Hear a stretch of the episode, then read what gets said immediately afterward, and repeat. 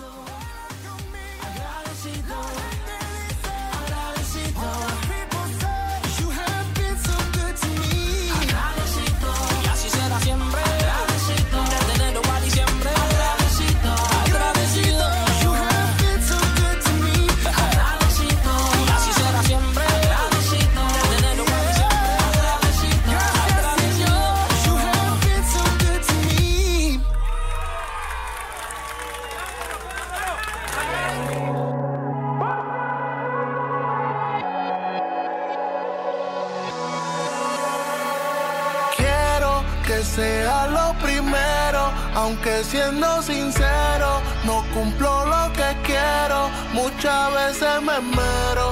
siento que no puedo. Siempre te fallo, pero.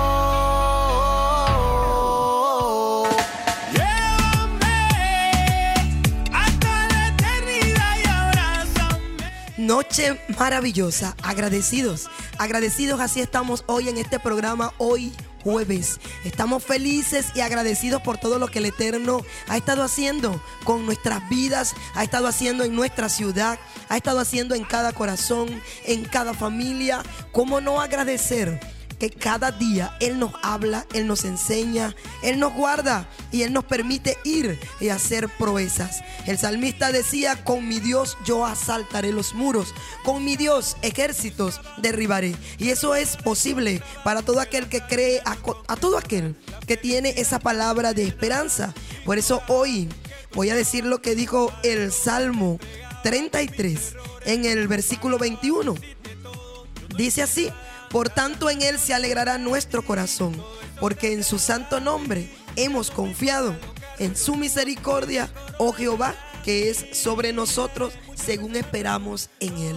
Y en Él esperamos grandes cosas. En Él esperamos proezas, maravillas. Así que hoy jueves levántate. Dile al que tiene a tu lado, espera en Jehová. Y no serás avergonzado jamás. Buenas noches para todos, shalom. Shalom para todas las familias, todos los que siempre abren su corazón y abren sus hogares para que llegue hasta ustedes portavoz, una voz de esperanza alcanzándote a la distancia a través de la 100.3 FM enlace satélite. Agradecidos del Señor por tener este privilegio de mover a la ciudad desde las alturas. Y hoy enviamos un saludo a nuestro director Pedro Espinosa. Estamos bajo la dirección general de este gran hombre. Y también en la programación aquí nuestro amigo y hermano pastor. Stalin Mejías. Le damos gracias al Señor porque Él siempre ha estado presto para toda la buena obra de llevar la palabra, de llevar esa escritura que transforma el alma y el corazón. Shalom para tu vida, hermano pastor. Hoy me encuentro con el pastor para iniciar este maravilloso programa. Muy buenas noches a todo el público que hoy sintoniza este programa que viene desde la altura, palabra de Dios, palabra que edifica, palabra que llega a tu vida, palabra de esperanza, chalón, chalón, paz y paz para todos aquellos oyentes que cada día disponen su corazón, ¿saben, Adiuska? Cuando hay palabra de Dios, mira, las cosas pueden funcionar bien porque todo lo que viene de Dios es bueno, agradable y perfecto.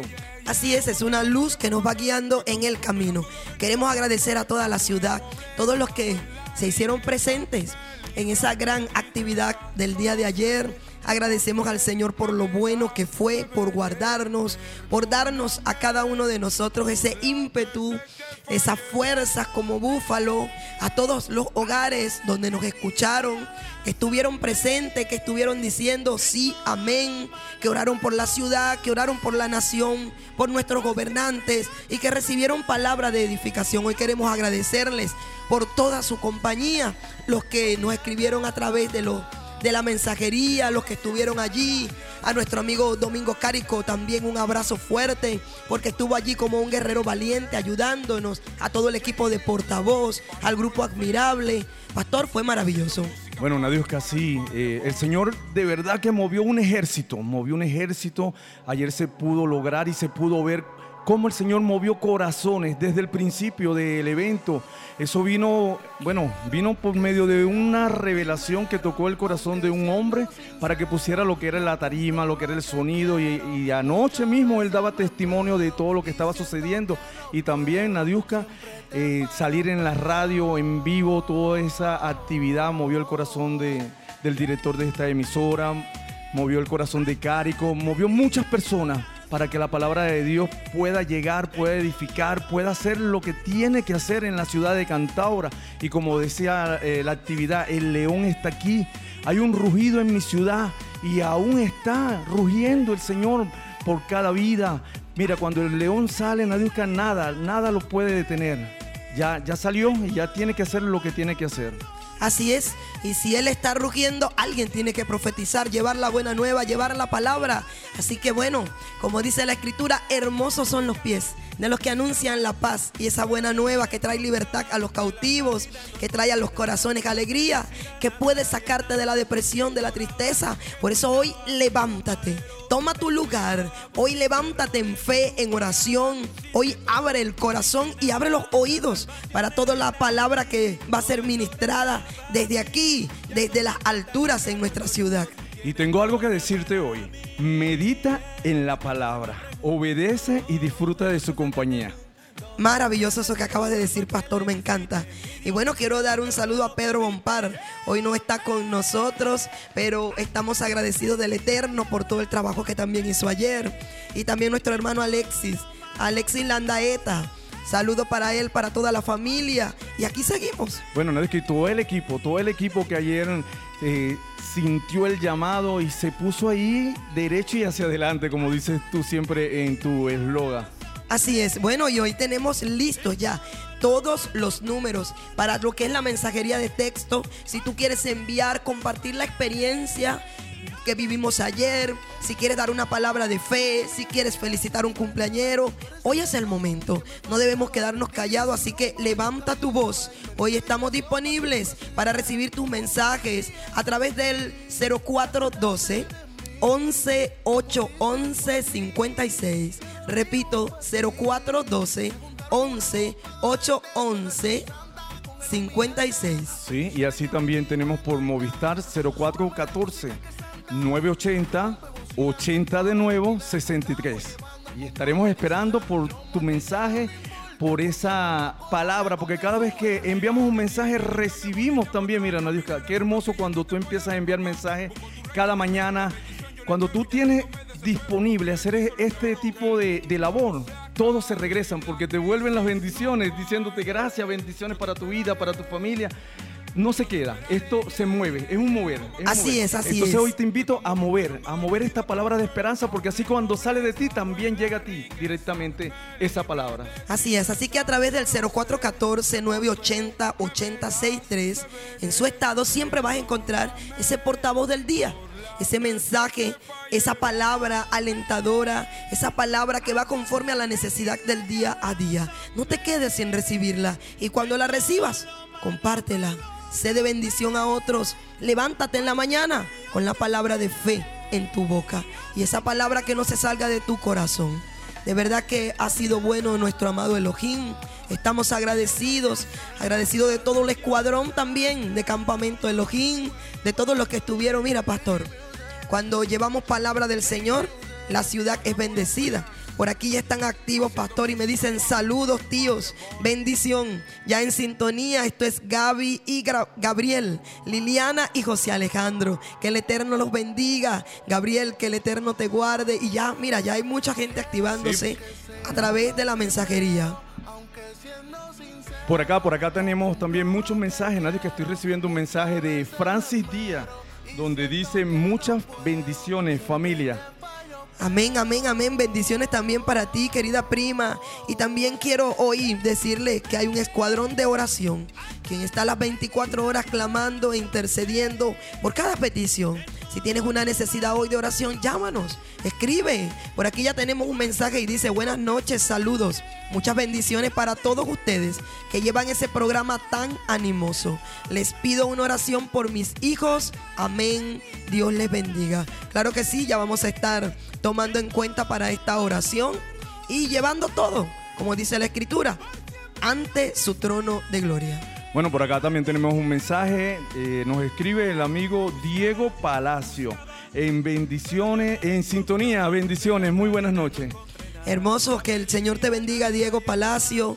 Por aquí también tenemos Shalom, mis hermanos, que Adonai les bendiga grandemente y les conceda sabiduría de todo lo alto, para que sigan despertando los corazones de mi pueblo Cantaura. Y dice su palabra, si se humillare mi pueblo, sobre el cual mi nombre es invocado, y oraren y buscaren mi rostro, y se convirtieren de sus malos caminos, entonces yo oiré desde los cielos y perdonaré sus pecados y sanaré su tierra. Esto está en el libro de segundo de Crónicas 7:14. Ya están activos desde el Guario, la familia Pérez Centeno, y que sigan las victorias en nuestras vidas de la mano de Yeshua. Amén. Amén. Por acá también nos escribe Mariela Paraguacuto. Ella está escribiendo desde, las, desde Maracay.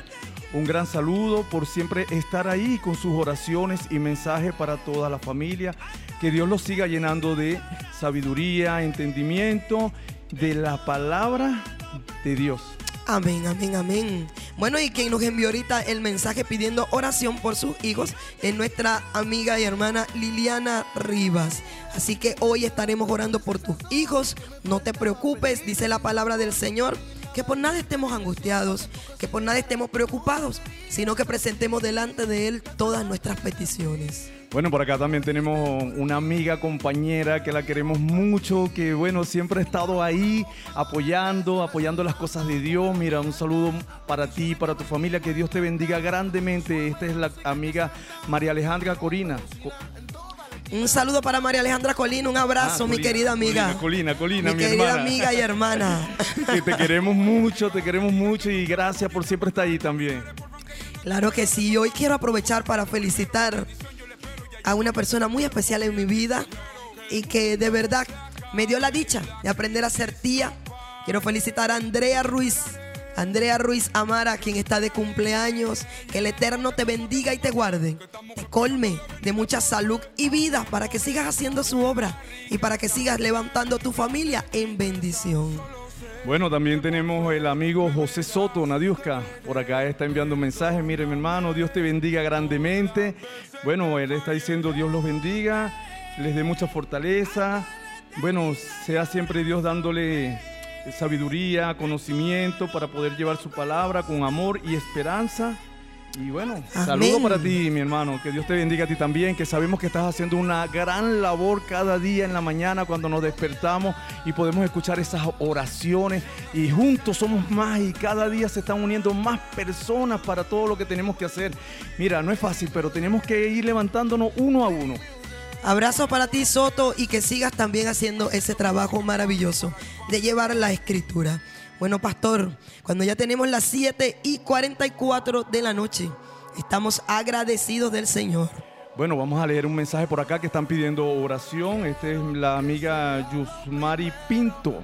Ella está pidiendo oración por su mamá y la vamos a estar incluyendo ahí en las oraciones, en las peticiones y que sea Dios obrando en bendición y en salud para, para, para ti y para la vida de tu mamá también.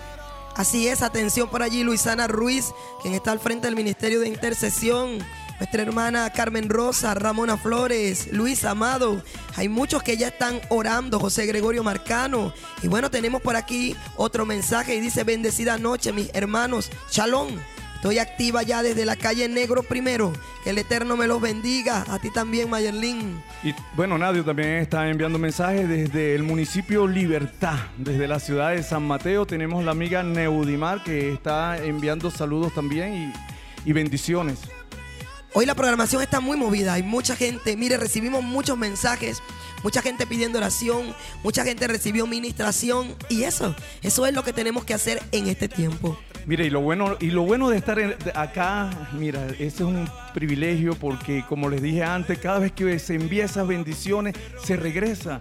Por acá también está diciendo muchas gracias, yo también los quiero mucho. María, María, María Alejandra Colina. Ok, María Alejandra, bendiciones, también te amamos y sabemos que todas las cosas que suceden Dios las permite para bien. y el conocernos fue de bendición.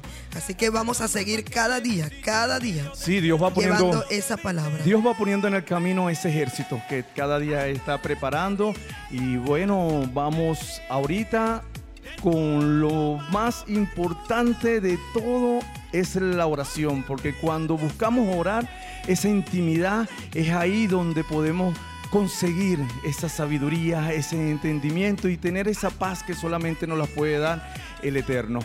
¿Qué tal, Nadiuska? Si nos vamos a un momento de oración. Es momento de oración de fe.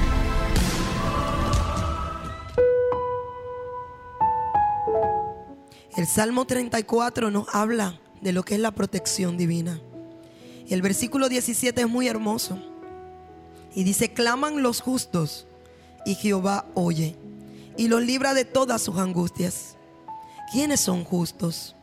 Aquellos que andan conforme a la voluntad de Dios.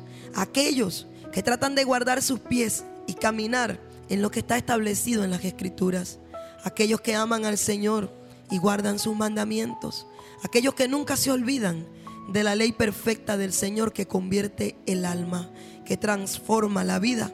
Por eso hay una maravillosa protección para todos aquellos que cuando clamamos lo hacemos conforme a su voluntad y que podemos vivir una vida donde Dios es parte de ella cada día. Por eso dice, claman los justos y Jehová oye y los libra de todas sus angustias, porque cercano está Jehová a los quebrantados de corazón y salva a los contritos de espíritu. Y aunque muchas son las aflicciones del justo, pero de todas ellas Jehová los libra y les guarda todos sus huesos, y ninguno de ellos será quebrantado. Al malo lo matará la maldad, y a los que aborrecen al justo serán condenados. Pero Jehová va a redimir el alma de sus siervos, y no serán condenados cuantos en él confían. Es una palabra que hoy penetra mi alma y mi corazón. Y me hace cada día querer hablar con un Elohim tan maravilloso que puede dar esta protección. Con un Elohim que puede socorrernos sea cual sea la situación. Por eso hoy yo invito a todos los que están en sus hogares que podamos entender que es un llamado a volvernos y de poder estar bajo sus alas. Y que hoy en tu situación tú puedas clamar y decirle, ayúdame porque en ti he confiado y porque he tratado de caminar en tus pasos. Por eso hoy invito a que juntos podamos elevar nuestro corazón al cielo y hablar al Todopoderoso. Abba, en esta maravillosa noche con esta palabra en el corazón, queremos hoy llegar hasta tu trono. Hoy, Señor, a través de este medio que es la oración, en el nombre de tu Hijo amado Yeshua, podemos llegar ante ti. Podemos entender que cuando los justos claman, tú nos escuchas. Que a pesar de las aflicciones que puedan estar pasando, todos los que hoy desde sus hogares están orando, desde los diferentes sitios donde nos escuchan, a pesar de las aflicciones, de las situaciones, de los problemas, podamos entender que tú nos librarás de ella. Que tú utilizarás cada situación para llevarnos a tu propósito y a tu voluntad. Porque tú no te olvidas de los que te aman y guardan tus mandamientos. Porque tú no te olvidas de un corazón que se humilla, como nos humillamos nosotros en esta noche. Te pedimos perdón, Señor, por cada falta, por cada error, por soltarnos muchas veces de tu mano, por ir a veces, Señor, tras nuestros deseos, por sentir en nuestros corazones a veces rabia, o a veces sentimientos diferentes por lo que atravesamos y vivimos. Pero hoy, amado Yeshua, hoy queremos que seas tú quien puedas tocar nuestros corazones. Hoy levante el ánimo, Señor. Hoy permite que mi ciudad sea ministrada por tu poder. Que nuestra nación sea tocada con tu mano poderosa. Que cada familia, Señor, sea envuelta hoy en tu gracia. Que lo alcance tu misericordia. Que los hogares sean restaurados, que las necesidades, Padre, que hay en cada familia, en cada hombre y mujer que te está clamando en esta noche, tú puedas escucharle, tú puedas librarle. Mira los que están en aflicción y en angustia. Padre, dales paz, dales shalom, renueva su mente, trae tu palabra y tus promesas a sus corazones. Mira los que están afligidos, enfermos. Mira los que están postrados en cama. Mira los que han perdido esperanza. Hoy sopla vida sobre ellos. Hoy pon tu mano sanadora y poderosa. Mira los que han perdido familiares. Fortalece cada familia. Hoy fortalece la familia, Señor. Rodríguez Campo, a mi hermana Mayra, Señor, a su hija. Porque hoy en medio de adoración y alabanza ellos pudieron, Señor, decir un hasta luego a su familiar sabiendo que hay una esperanza. Y yo te pido que eso también vaya a todos los corazones. Mira los que tienen problemas y no hayan cómo salir de ellos. Los que tienen deudas, los que le falta el empleo, el trabajo, los que se sienten oprimidos hoy por las cargas. Liberta, liberta, liberta en esta noche. Quita las cargas pesadas hay en los hombros y ministra tu shalom y tu paz y abre puertas del cielo e ilumina nuestros ojos para mirarte y para salir victorioso de cualquier situación. Todo lo ponemos hoy en tu mano poderosa que nunca nos deja solo. Te agradecemos por todo lo que haces y por lo que harás. En el nombre de Jesús, tu Hijo amado. Amén.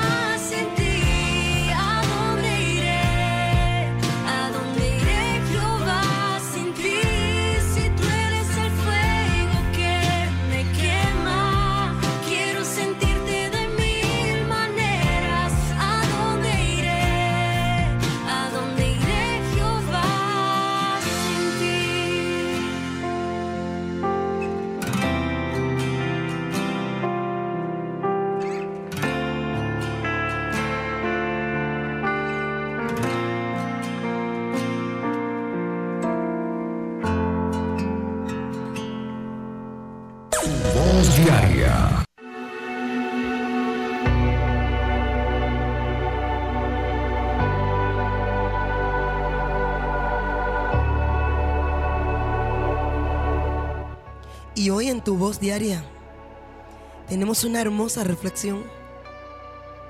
Maravilloso cuando podemos escuchar una voz. Y sobre todo, una voz que lleve esperanza. Y esta reflexión se titula Un ciego con luz. Dice, una vez, hace cientos de años, en una ciudad de Oriente, un hombre que una noche caminaba por las oscuras calles, llevando una lámpara de aceite encendida. La ciudad era muy oscura en las noches, sin lunas como esa. Y en determinado momento se encontró con un amigo. El amigo lo mira y de pronto lo reconoce. Y se da cuenta de que es Manuel, el ciego del pueblo. Entonces le dice, ¿qué haces Manuel?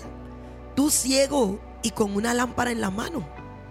Si tú no ves, entonces el ciego le responde, yo no llevo la lámpara para ver mi camino. Yo conozco la oscuridad de las calles de memoria. Yo llevo la luz para que otros se encuentren su camino cuando me vean a mí. No solo es importante la luz que me sirve a mí, sino también la que yo uso para que otros puedan también servirse de ella.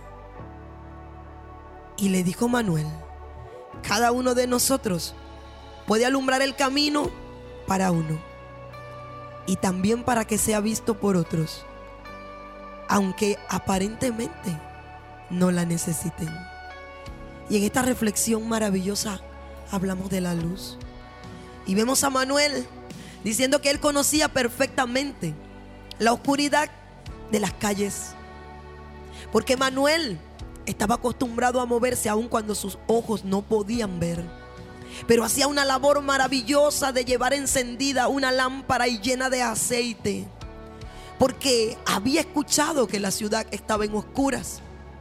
Y él quiso enseñar a otros el camino para que no tropezaran. Y muchos pueden decir cómo Manuel podía guiar. Sabes, la palabra del Señor es una luz. Nuestro amado Yeshua dijo, yo soy la luz del mundo. Vosotros sois la luz del mundo. La luz nunca puede tenerse escondida. Siempre debe permanecer arriba, encendida. Y a veces cuando nosotros decimos, ¿y cómo me puedo movilizar como Manuel? Manuel decía, si toda la gente encendiera una luz, el mundo entero estaría iluminado y brillaría día a día con mayor intensidad. Manuel tenía su situación como todos, que pasamos por situaciones difíciles a veces, que sentimos el peso del dolor en determinados momentos y circunstancias de nuestras vidas, que sufrimos en algunos momentos, que lloramos en otros. Pero nosotros siempre debemos encender la luz y esa luz es nuestro amado Yeshua y Yeshua es su palabra. Él dijo que Él era el verbo, que el verbo era Dios. Lo dice el Evangelio de Juan. Y sabes algo, cuando tú conoces la escritura y cuando tú tienes la palabra, tú puedes caminar en medio de la oscuridad y la tormenta y puedes tener encendida una lámpara en tu mano para alumbrarle a otros, porque aprendes a caminar en fe porque aprendes a caminar en medio de la tormenta y de las situaciones, porque tu luz que te guía, que te ha enseñado por dónde caminar, por dónde no tropezar, se llama Yeshua y está en tu corazón y te ha dado una lámpara llena de aceite para que siempre esté encendida y tú puedas guiar a otros. Aún en medio de tu sufrimiento puedes ayudar a otros, aún en medio de tus situaciones difíciles, si la palabra está en tu corazón y sabes lo que dice el Señor, dice, yo te libraré de la angustia si aquellos que se fueron de tu lado, que aparentemente mueren aquí en este plano terrenal, la palabra dice, solo duermen. Y por lo tanto tú puedes guiar a otros que se meten en esa oscuridad, en la depresión, en la tristeza y decirles, hay una luz, hay una luz, hay una luz. Para todos aquellos que quieren aprender a caminar con una lámpara encendida en las manos, deben tener la palabra en el corazón. Debes estudiar las escrituras. Debes conocer a Yeshua, esa luz que te va a guiar. Y luego vas a enseñar a otros cómo caminar en medio de cualquier tiniebla. Yo soy la luz del mundo. Si no tienes esa luz hoy y te sientes ciego y te sientes encerrado en los problemas, ve hoy corriendo a las escrituras. Ve y comienza a leer la palabra. Ve y comienza a decirle, enciende tu luz en mi vida para yo poder guiar a otros. Porque hay una luz que se está encendiendo para ayudar a muchos. Y esa es la palabra. Está cerca de tu corazón. Está en tu boca. Y hoy la estás escuchando. Así que si estás en depresión, hay una lámpara encendida que te dice, sal de allí. Si estás en angustia, sal de allí. Yo tengo cómo avanzar, dice el Señor. Si estás en temor, sal de allí. Si tienes muchas incógnitas, ora y ven a la palabra y tendrás luz. Y cuando aprendas a caminar en fe y a creer, vas a enseñar a otros. Porque nadie da lo que no tiene. Por eso, los que amamos al Señor, vivimos por fe. Porque le creemos y su palabra es un sí y un amén. Que sea la luz hoy para todos ustedes. Bendiciones.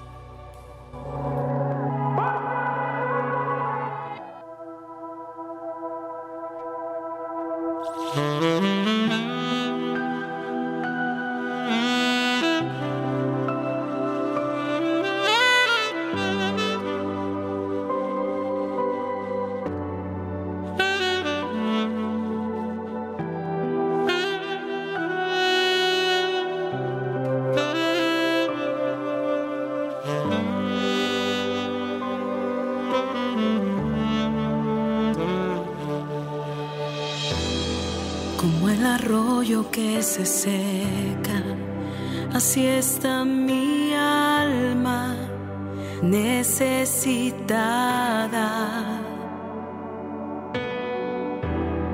Muriendo a causa del afán que solo puedo recordar cuánto te amaba. Solo necesito regresar anhelo volver a levantar mis manos, rindiendo todo mi ser, como antes lo hacía, y estar ahí. donde el tiempo no tiene fin.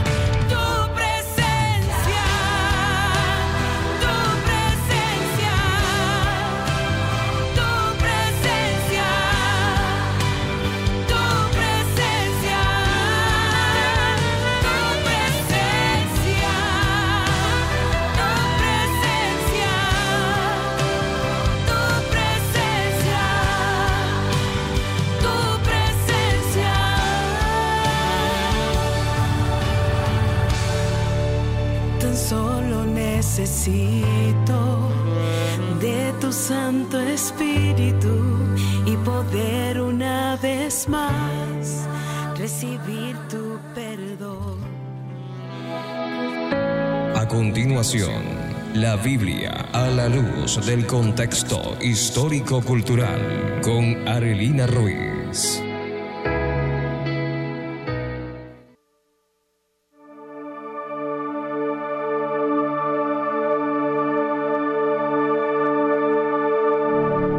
Muy buenas noches a todos nuestros oyentes. Shalom para todos. Damos gracias a nuestro Padre Eterno por esta oportunidad que nos da cada jueves de poder estar acá y poder hacer llegar hasta ustedes esta hermosa palabra, lo que son las escrituras del Eterno, sus instrucciones.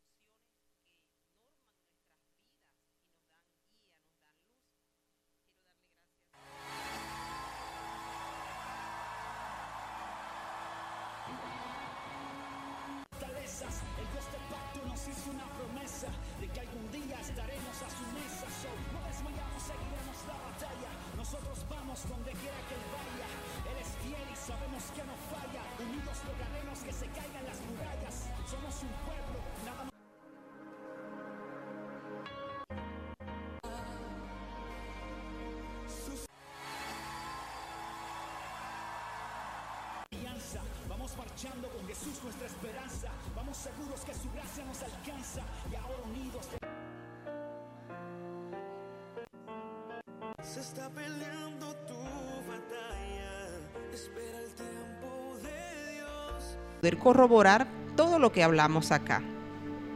Y en nuestra serie ¿Quién es Jesús? habíamos venido hablando de cómo él estaba representado en lo que son las fiestas de nuestro Elohim. Esas fiestas maravillosas, esas celebraciones, esas santas convocaciones que están plasmadas en Levítico 23. Y hemos venido hablando de lo que era la fiesta de tabernáculo y cómo Yeshua era ese tabernáculo que habitó en medio nuestro y que en el futuro también va a venir a habitar en medio nuestro porque Él viene por segunda vez y dice que va a estar, va a morar junto con su pueblo.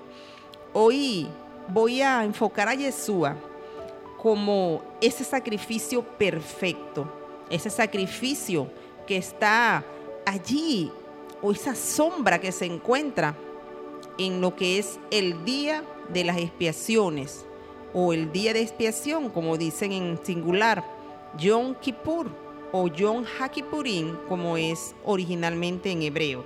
Y quiero que usted vaya a Levítico 23, capítulo 23, y vamos a leer el verso 26. Dice, habló Jehová a Moisés y le dijo, a los 10 días de este séptimo mes será el día de expiación. Tendréis santa convocación, afligiréis vuestras almas y presentaréis una ofrenda quemada a Jehová. Ningún trabajo haréis en este día, pues es día de expiación para reconciliaros delante de Jehová vuestro Dios. este día tenía un propósito especial, como dice acá, y era el día de la reconciliación. Era el día en que el sumo sacerdote tenía un gran trabajo que hacer. Y vean que a medida que vayamos estudiando lo que hacía el sumo sacerdote en Yom Kippur, vamos a ir visualizando el trabajo de Yeshua y lo que actualmente él hace. En el mismo capítulo 16 de Levítico, quiero que podamos leer cómo se vestía el sumo sacerdote ese día. Este capítulo 16 trata específicamente del día de la expiación. Y dice el verso 3, Aarón entrará en el santuario con esto, un becerro para la expiación y un carnero para el holocausto. Se vestirá con la túnica santa de lino, se pondrá los calzoncillos de lino, se ceñirá el cinto de lino y con la mitra de lino se cubrirá. Estas son las santas vestiduras, con ellas se ha de vestir después de lavar su cuerpo con agua. Entonces nos damos cuenta que en este día tan importante, una festividad que era celebrada una vez al año y que es conocida como uno de los días más santos dentro de la tradición rabínica, porque en este día era el único día en el año en que el sumo sacerdote entraba al lugar santísimo. Eso era el trabajo que él hacía, porque el sumo sacerdote se presentaba y, e intercedía por toda la nación. Era el día en que la nación, como uno solo, como pueblo de Elohim, era perdonado. Y nos habla de que una vez al año, en esa festividad, el sumo sacerdote vestía sus ropas blancas. Y esto era hecho el día 10 del séptimo mes, el mes de Tishri, temporada que abarca septiembre, octubre de nuestro calendario gregoriano.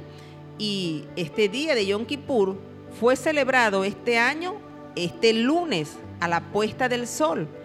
24 horas ¿verdad? Que fueron celebradas desde la puesta del sol del lunes hasta la puesta del sol del el martes de esta semana. Y vean que este día varía dependiendo de la luna nueva, porque sabemos que en el calendario del Creador, cada luna nueva es un inicio de mes y empieza la cuenta del mes, al día 1, donde celebró el día de Yom Teruah, y el día 10, donde se celebró lo que es Yom Kippur. Entonces, una vez al año en Yom Kippur, el sumo sacerdote vestía sus ropas blancas de lino, como dice el pasaje que acabamos de leer en Levítico 16. Y vemos que con esas vestiduras él iba a hacer un sacrificio para expiación de los pecados del pueblo, porque ese día era conocido como el día del juicio, el gran juicio que nuestro Elohim hacía. Ese juicio donde el pueblo estaba esperando el perdón él iba a juzgar a su pueblo y por eso el pueblo se arrepentía y el sacerdote hacía un sacrificio que exoneraba el pecado del pueblo. Y eran traídos dos corderos, ¿verdad? Se traían al templo y se usaban esa figura de un macho cabrío que tomaría el lugar que nos correspondía a nosotros y moriría degollado. Y su sangre era en propiciación por nuestros pecados, pagaría por nuestros pecados. Y el segundo macho cabrío cargaría todos nuestros pecados y se dejaría ir al desierto para que allá muriera. Y podemos ver que en Levítico 16, en el verso 5 dice, de la congregación de los hijos de Israel tomarás dos machos cabríos. Eran dos machos cabríos idénticos para la expiación y un carnero para el holocausto vean que si nos damos cuenta, tiene un gran significado, porque esto es más profundo de lo que parece. Si nosotros leemos realmente cómo era hecha la ceremonia, vamos a tener el entendimiento de lo que Yeshua hizo. O sea, debemos comprender qué era lo que pasaba, porque estas fiestas son sombras proféticas de lo que va a acontecer en un futuro. Y fíjense que las fiestas de otoño, que son las fiestas de esta temporada, septiembre-octubre, son fiestas proféticas con las cuales esperamos ese cumplimiento. Estamos esperando el regreso de Yeshua. Estamos esperando esa segunda venida, ese tiempo en que vamos a reinar con Él, en que seremos transformados. Entonces, si nos damos cuenta y vemos, nosotros mismos vamos a poder notar el significado de esta sombra de lo que el Mesías hizo por nosotros. Y es un acto profético de lo que, se- de lo que va a suceder cuando Él regrese. Dice que el sumo sacerdote se preparaba con estas ropas blancas de lino y se presentaba para ser purificado, porque él debía ofrecer ofrenda primeramente por él. Dice que Aarón dice, "Tra- hará traer su becerro de la expiación y hará la reconciliación por sí y por su casa. Esto es Levítico 16:6. Después tomará los dos machos cabríos y los presentará delante de Jehová a la puerta del tabernáculo de reunión. Luego echará suertes Aarón sobre los dos machos cabríos, una suerte por Jehová y otra por Azazel. Y hará traer Aarón el macho cabrío sobre el cual caiga la suerte por Jehová y lo ofrecerá como expiación.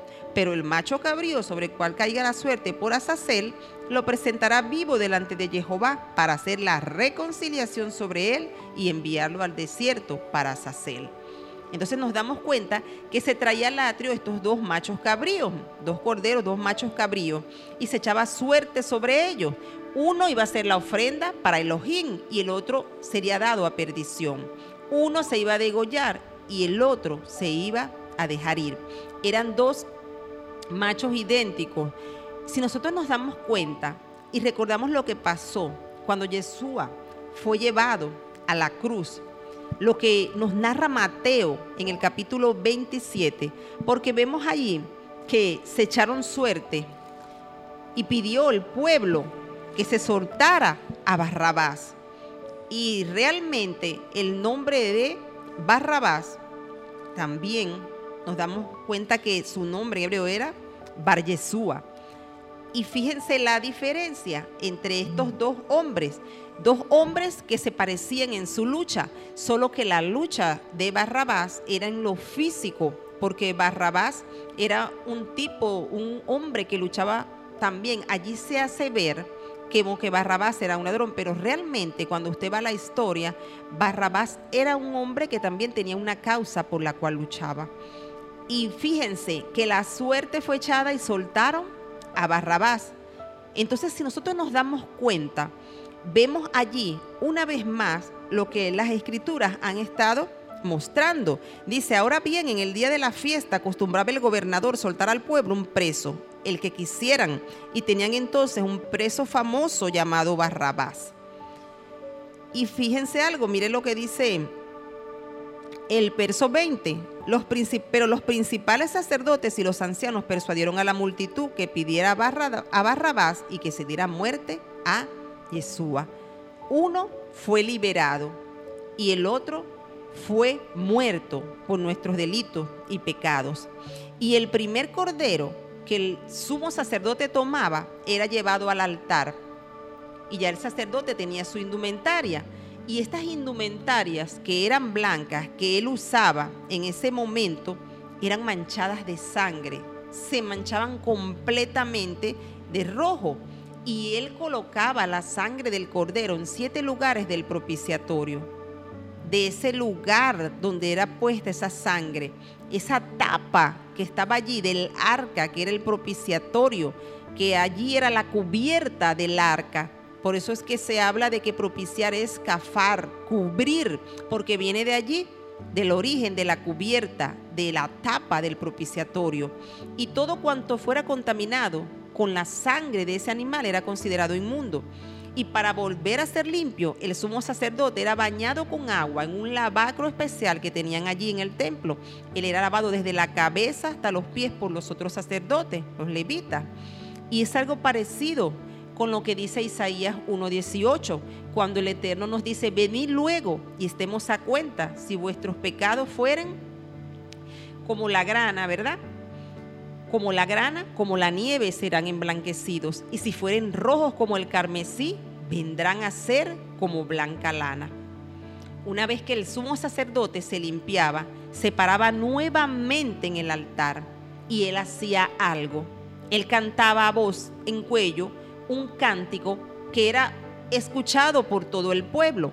Y el, el cántico, la letra decía, nadie me toque, estoy limpio, pero todavía no he ido al Padre, así que nadie me toque. Y esto se parece mucho a lo que Yeshua le dijo a María allá en Juan en el capítulo 20, en los versos del 15 al 17, una vez que Yeshua resucita, vemos cuando llega María y dice el verso 15, Yeshua le dijo, mujer, ¿por qué lloras? ¿A quién buscas? Y ella pensando que era el jardinero le dijo, Señor, si tú lo has llevado, dime dónde lo has puesto y yo lo llevaré. Yeshua le dijo, María. Volviéndose ella le dijo, Raboni, que significa maestro. Y Yeshua le dijo, suéltame, porque aún no he subido a mi Padre. Pero ve a mis hermanos y dile, subo a mi Padre y a vuestro Padre, a mi Dios y a vuestro Dios. Entonces vemos estas mismas palabras porque ella no, él no podía ser tocado, el sumo sacerdote no podía ser tocado hasta tanto él no oficiara. O sea que él le estaba diciendo, tengo más por hacer aún, falta, aún no he completado el trabajo que yo debo hacer. Luego de eso, el sumo sacerdote entraba al lugar santísimo e intercedía por los pecados del pueblo y pedía que los nombres de las personas fuesen inscritos. Eso es lo que ellos hacían, pedían. Y ese hasta hoy es, mm, parte de la tradición, que ellos, el deseo en esta temporada es que las personas sean inscritos, es lo que se desean. Pero fíjense que en las escrituras, en Daniel el capítulo 12, el verso 1, dice, en aquel tiempo se levantará Miguel, el gran príncipe que está de parte de los hijos de tu pueblo. Será tiempo de angustia, cual nunca fue desde que hubo gente hasta entonces. Pero en aquel tiempo será libertado tu pueblo, todos los que se hayan inscritos en el libro.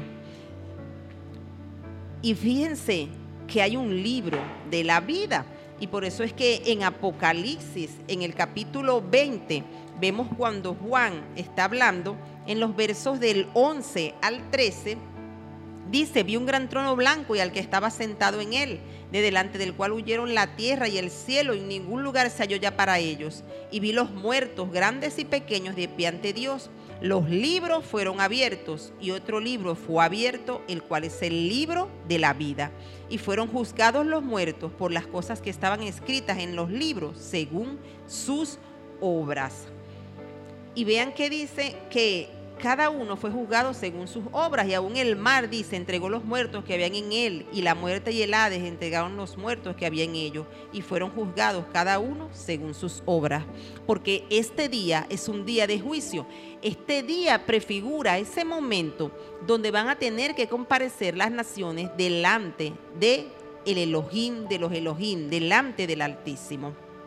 Entonces si nos damos cuenta luego ese cordero el otro cordero que permanecía en el atrio, el otro macho cabrío, el sacerdote ponía las manos sobre la cabeza sobre, y sus cuernos y literalmente le pedía al, al Eterno que él fuese ese chivo expiatorio, porque sobre él ponía todos los pecados y todo lo que correspondía a nosotros. Y de allí viene ese concepto de chivo expiatorio, que es uno que iba a cargar con nuestros pecados en nuestro lugar un cordero separado para Dios que nunca conoció algo impuro y que iba a ser hecho pecado y maldición en lugar nuestro. Y eso es muy parecido a lo que hizo Yeshua y a lo que el apóstol Pablo dice en segunda a los Corintios en el capítulo 5 en el verso 21, porque todo lo que se hacía era sombra de ese cumplimiento profético. Y dice él, Segunda los Corintios 5:21, al que no conoció pecado, por nosotros lo hizo pecado, para que nosotros seamos hechos justos delante de él. Entonces, una vez que era puesto sobre ese chivo expiatorio los pecados, dice que se abrían las puertas de la ciudad y era sacado fuera. Y por eso es que Yeshua también padeció fuera, fuera de la puerta.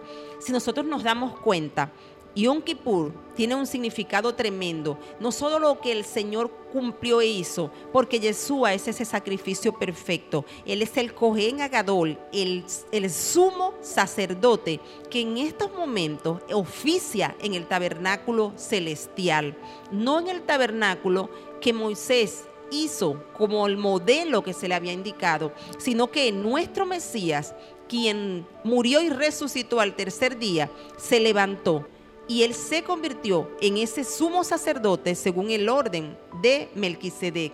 pero para hacer esto, Él tuvo que padecer. Y por eso es que vemos allá como dice en Hebreos 13, vamos primero a Juan, Juan 19, el verso 17, y vamos a ver cómo Yeshua, tal cual como esta ofrenda, tuvo que padecer fuera, tuvo que ser crucificado fuera de la ciudad. Juan 19, 17 dice, Él cargando su cruz salió al lugar llamado de la calavera, en hebreo Gólgota. Y mire el verso 20. El verso 20 dice, muchos de los judíos leyeron este título porque el lugar donde Yeshua fue crucificado estaba cerca de la ciudad. Y el título estaba escrito en hebreo, en griego y en latín. Nuestro Mesías padeció fuera. Y vean cómo dice Hebreos, porque la carta a los Hebreos es una carta que está toda en el contexto del día de expiación. Y si no comprendemos el día de expiación, va a ser muy difícil que entendamos el libro, o perdón, la carta a los Hebreos. Y en su capítulo 13, en los versos del 11 al 12, dice de la siguiente manera. Porque los cuerpos de aquellos animales cuya sangre a causa del pecado es introducida en el santuario por el sumo sacerdote son quemados fuera del campamento, por lo cual también Yeshua, para santificar al pueblo mediante su propia sangre, padeció fuera de la puerta. Entonces nos damos cuenta acá que hacían que el cordero caminara hasta un despeñadero donde se suponía que caería y moriría. Yeshua, nuestro Mesías, fue profetizado por Isaías más de mil años antes que iba a tomar el lugar de ambos corderos. Porque dijo Isaías, mas el herido fue por nuestras rebeliones, molido por nuestros pecados. El castigo de nuestra paz fue sobre él y por su llaga fuimos nosotros curados. Todos nosotros nos descarriamos como ovejas, cada cual se apartó por su camino. Mas Jehová cargó en él el pecado de todos nosotros. Angustiado él y afligido, no abrió su boca. Como cordero fue llevado al matadero, ¿verdad? Isaías 53, capítulo 53, versos de los del 5 al 7. Entonces, si nosotros vemos todo lo que padeció, lo que padeció nuestro Mesías, cómo Él fue ese sacrificio expiatorio, ¿verdad? Él fue nuestro chivo expiatorio y al mismo tiempo Él fue ese cordero, ¿verdad? Ese macho cabrío que fue sacrificado.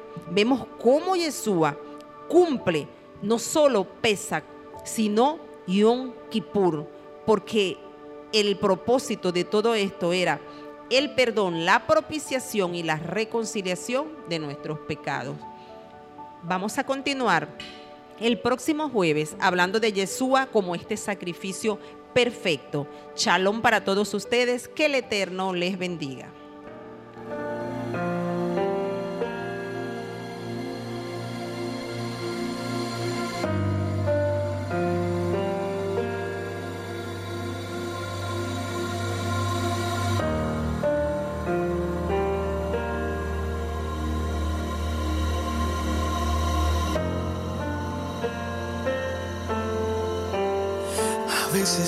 Desmayar y que el dolor jamás se irá. Caminas en la tempestad y ya no puedes continuar. Sientes que todo sale mal crees que no lo lograrás.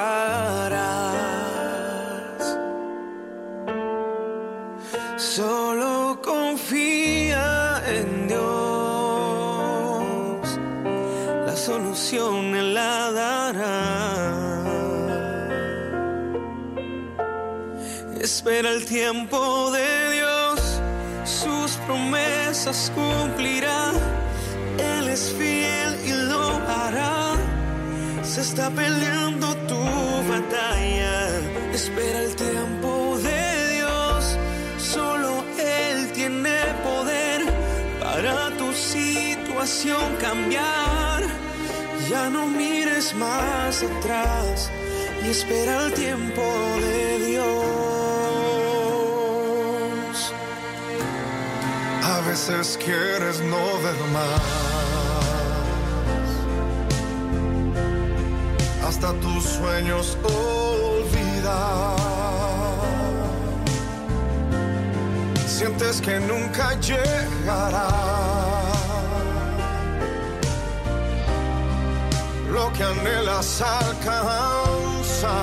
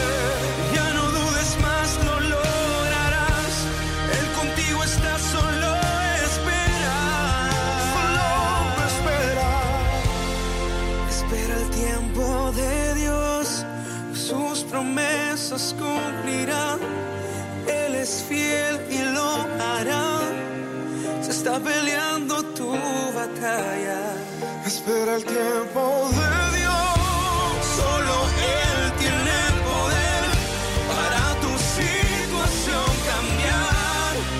Ya no mires más atrás. Más atrás.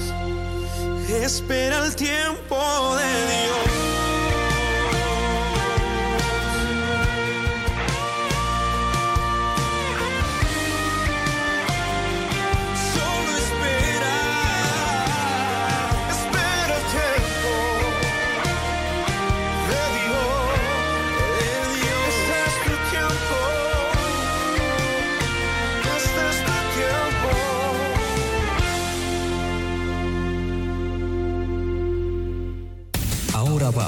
con temas de interés con Vanessa González.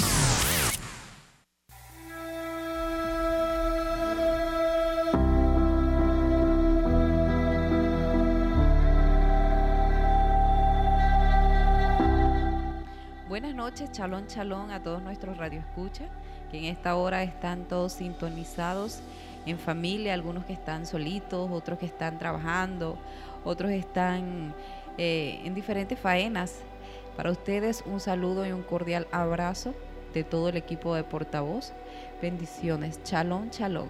Y bueno, nosotros estamos súper complacidos porque en, esta, en este día a pesar de todo, de todas las adversidades, a pesar de toda la opresión, podemos compartir, podemos seguir nosotros compartiendo la palabra que el Eterno ha querido dirigir para tu vida y ha querido impartir a través de nuestras bocas. Y le doy muchísimas gracias a Dios porque ha sido un tiempo de mucho trabajo, ha sido un tiempo de esforzarnos, ha sido un tiempo de ser valientes, pero aquí estamos, aquí estamos. El trabajo es arduo, hemos estado eh, bastante full, hemos estado ocupados, hemos estado haciendo diferentes cosas, cada quien en su lugar, cada quien en lo que el Eterno ha puesto, pero todo lo que hemos, todo lo que traemos es motivado precisamente por esa fuerza maravillosa que el Señor nos da y por esa, esas asignaciones pues que el Señor ha entregado a nuestras vidas.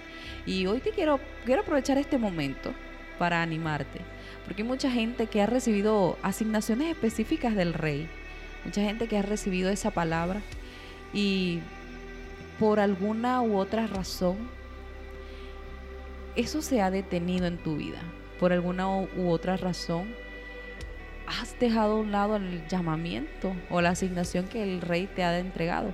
Y sabes, no te juzgo porque en muchas oportunidades yo también eh, tiré la toalla con respecto a ese tipo de cosas. Y tuve un tiempo de CELAC.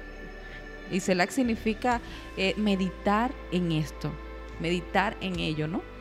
Y fue un tiempo de verdad que literalmente fue un tiempo de trato.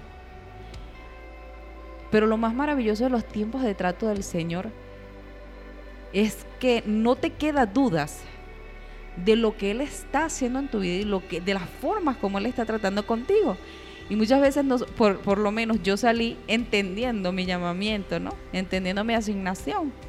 Y es maravilloso porque entonces allí sales con todo, sales con las pilas cargadas. Y a pesar de que no somos expertos en ciertas cosas, fallamos, erramos. Nos faltan muchas herramientas porque estamos aprendiendo realmente. Todos estamos aprendiendo. Y con corazones humildes, yo puedo decir que cada día aprendo. Cada día estoy, siento cada día, cada vez que aprendo algo nuevo del Señor o algo nuevo en lo secular, algo nuevo en lo, en lo profesional, digo, definitivamente la vida es una escuela. El Señor es el mejor maestro. Y es maravilloso porque mm, es parte de la formación personal, espiritual. Recordemos que el Eterno constantemente está haciendo equipamiento en cada uno de sus hijos. Por eso quise aprovechar este momento para animarte, para motivarte. Si has dejado tu lugar, si por algo te has desmotivado, si mm, las situaciones que vinieron a tu vida te golpearon al punto de no dejarte de no dejarte ponerte de pie nuevamente, te quiero recordar que estamos en tiempos cruciales y hasta las personas que no conocen de la palabra lo ven y pueden sacar sus propias conclusiones, porque de alguna u otra manera todos hemos escuchado de los tiempos finales. Y esto no te lo digo para que, para, como una, o sea, para armar, para conspirar o para eh, meter miedo. No quiero ser amarillista, pero es la verdad, es la realidad. Entonces, este es el tiempo donde muchos asignados, muchos llamados por el Señor, deben retomar sus lugares, deben hacer un CELAC si es necesario. Y si ya pasaste muchísimo tiempo allí, entonces, mira, ponte las pilas, renuévate. Haz todo, el, todo lo que tengas que hacer para salir de toda esa situación. Recuerde que el ejército del Señor crece y va en aumento hasta el día de su regreso. Porque dice la palabra que Él volverá. Dice que en Él sus promesas son un sí y, son un volveré. Es porque Él lo va a hacer. Pero dice también que viene por un pueblo que ha decidido obedecerle, ha decidido caminar en santidad. Un pueblo que ha decidido decirle sí a los problemas, a los procesos. ¿Sabes por qué? Porque esos problemas y esos procesos, esas situaciones adversas, incómodas, duras que vinieron a nuestras vidas, no son de muchísima bendición. No son de muchísimo, nos pulen como como el, como el oro. Entonces yo te quiero decir en esta hora que aproveches al máximo, aprovecha al máximo el tiempo que has estado allí en el desierto, pasando tus procesos, pasando tus momentos incómodos, porque el desierto es súper incómodo, el calor es abrasador y todo lo que hay en el desierto da miedo, ¿verdad que sí? Bueno, aprovecha tus desiertos, pero nunca es demasiado tarde para volver a retomar tu lugar. Y en esta hora quiero, quiero entregarte una estrategia que el Señor, eh, una, un tema de interés que el Eterno ha puesto en mi corazón, porque hemos estado viendo, pues yo particularmente he estado eh, meditando, meditando muchísimo en todas las cosas que hemos estado viviendo, ¿verdad? Y en, todo este tiempo, como el, nombre del, segmento dice tema de interés, en todo este tiempo hemos estado tocando temas que han sido, que han estado allí a la palestra, temas cruciales, que han estado de alguna manera. Em, muchas personas preguntan, muchas personas han estado eh, despertando porque lo importante eh, del tema de interés es que despertemos, es que podamos entender en qué, en qué nivel estamos, en qué es lo que está sucediendo realmente a nivel mundial. Y como te digo, no soy, eh, no soy una especialista, me equivoco, cometo errores, pero em, he procurado, he procurado mantenerme al día con muchos temas que a veces nos sorprenden, a veces decimos, no puede ser que eso esté pasando. Y en esta hora quiero darle la bienvenida a nuestra hermana y amiga Vianela, Vianela Mendoza, nuestra líder de adoración, quien va a estar compartiendo conmigo este tiempo de eh, este tiempo del segmento.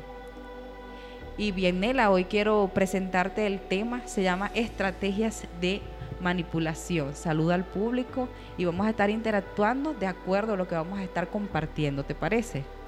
Hola Vani, ¿cómo estás? Estoy muy contenta de estar acá con ustedes nuevamente. Un saludo a todos nuestros radioescuchas en esta noche y espero que puedas estar muy atento al tema que vamos a compartir, porque es de suma importancia que tú sepas que hay cosas que en realidad te vuelven una pieza en el juego, un juego más grande del que a veces uno mismo se imagina. Muy bien, así es. Has, dado, has, has dicho unas palabras clave. Y es que durante muchísimos años nosotros los seres humanos hemos vivido bajo la corriente de lo que vemos como cosas naturales, la corriente de lo moderno, la corriente de lo normal. Para nosotros se volvió aceptable todo lo que nos venden como un estilo de vida. Aquellos gigantes y poderosos como son los medios de comunicación, las redes sociales, la televisión, Hollywood, entre otras cosas. Somos como esas manadas de ovejas que van tras estas voces. No sé si ustedes han visto las ovejas o han visto algún video o han visto alguna, han tenido alguna experiencia, ¿no?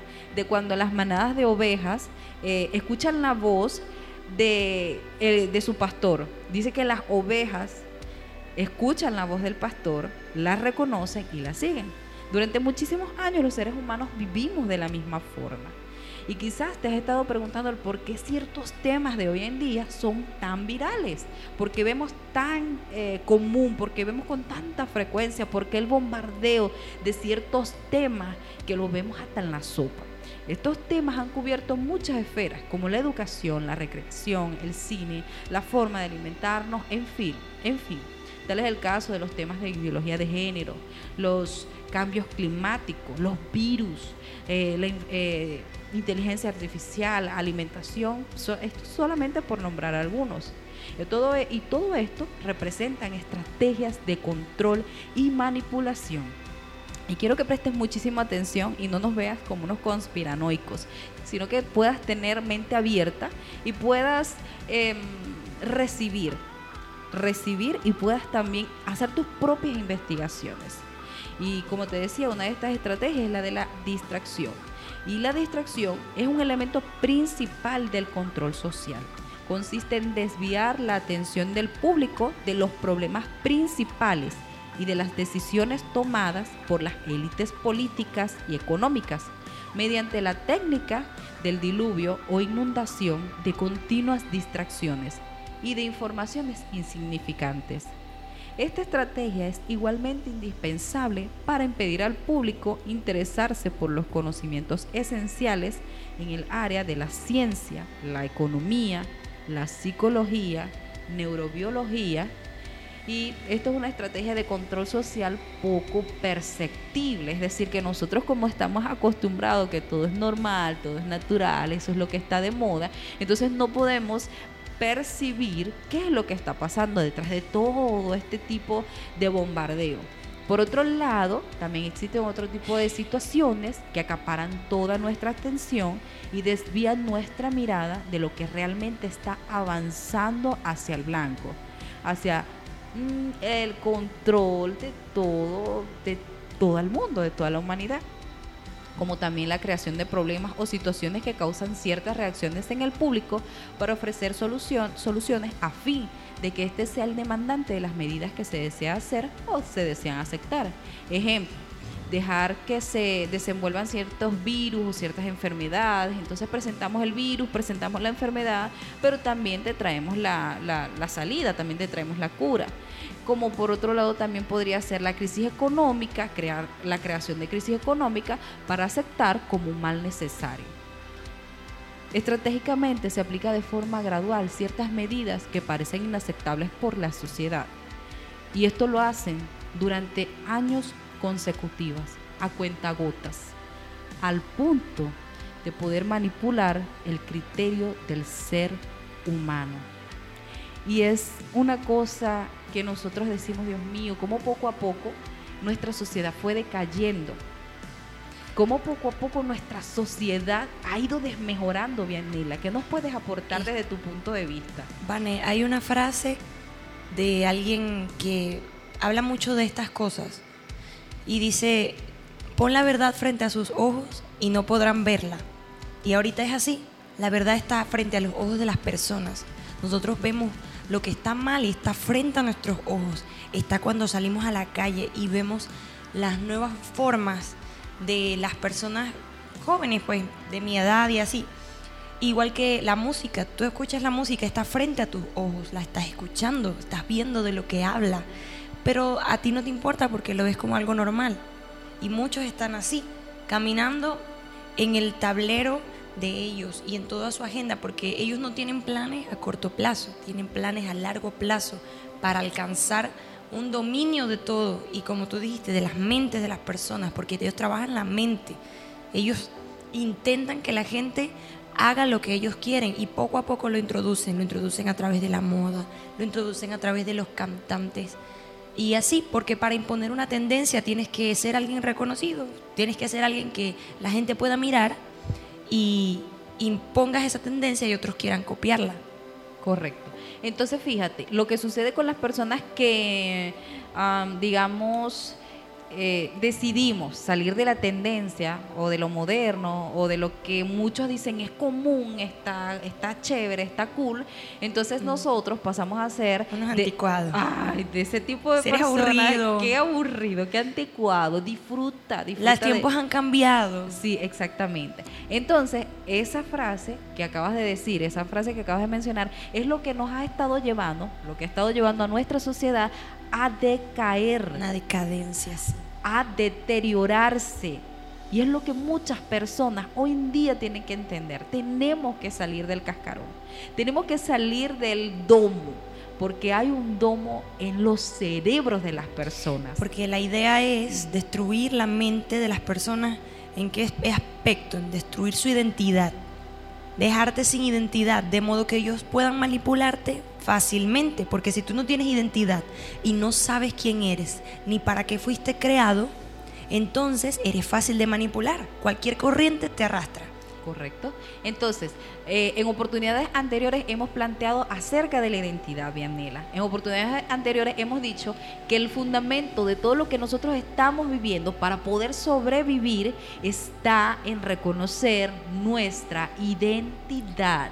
Entonces, cuando nosotros reconocemos y entendemos cuál es nuestra identidad, vamos a pasar a ser una oveja que se va a quedar o va a caminar en reversa en comparación al resto de la manada. Eres como el salmón. El salmón es un pez que nada al contrario de la corriente y todos los peces van al- a bajar la cascada, pero el salmón para poder poner sus huevos tiene que subir. Dice que suben a lo más alto que consiguen en los ríos para poner sus huevos y protegerlos de otros, de otros peces que son depredadores. Y ellos van en contra de esa corriente. Y qué difícil es nadar en contra de una corriente cuando está fuerte, como ahorita. Esta corriente es fuerte. Es tan fuerte que mucha gente prefiere no nadar en contra de ella nada más para no ser execrado, porque cuando tú nadas en su contra, eres execrado. Las personas se ven como que, ay, este sí es raro. Sí, imagínate el esfuerzo que tiene que hacer el salmón Vianela para poder ir contra la corriente y resguardar sus huevos de los depredadores. Toda su fuerza, él involucra toda su fuerza. Este es un recorrido que hace por el hecho de multiplicarse, porque si no hace esto no puede multiplicarse. Si pone sus huevos en lo bajo del río, lamentablemente los depredadores llegan y hasta allí llega su multiplicación. Pierde sus huevos y pierde su- sus- sus crías. Ok, entonces en ese sentido nosotros podemos también identificarnos con el salmón, identificarnos como esos que van nadando contra la corriente para poner en resguardo sus huevos. Y esos huevos podrían representar tus hijos, tu familia, tu, tu parentela, tu familia extensiva, donde tú puedas también aportar un poquito de lo que estás aprendiendo y de lo que estás investigando y a medida que tú vas aprendiendo, investigando, orando, eh, metiéndote en oración, eh, poniéndote en comunión con el Señor, entonces vas a poder ver desde el lente del Señor. Estratégicamente se aplican todas todas las todos los planes de la agenda se aplican de forma gradual. Y como decía anteriormente, ciertas medidas que antes para nuestra sociedad era inaceptable, entonces llega un punto, bien Nela, donde estas cosas pasan a ser totalmente normales. Totalmente normales. Y entonces eso también lo podemos ver que ahorita en muchos colegios, en, en todas partes del mundo, muchas partes del mundo, como por ejemplo México, Colombia, en sus bibliotecas todo lo que es los libros educativos para, para los niños tienen contenido de ideología de género. Sí, es muy fuerte eso de la ideología de género, porque ya hasta los niños pequeños hay, hay kinder donde ponen a estudiar a los niños, jardines de infancia, en otros países donde los ponen a estudiar todas las opciones. Si ellos quieren ser niñas, si les gustan más las cosas de niña, si les gustan más las cosas de niños, si ellos quieren explorar su cuerpo, todas estas cosas se lo ponen en bandeja de plata. Cuando en realidad el deber de un padre y de un educador es guiar al niño a que él pueda ir por el camino indicado.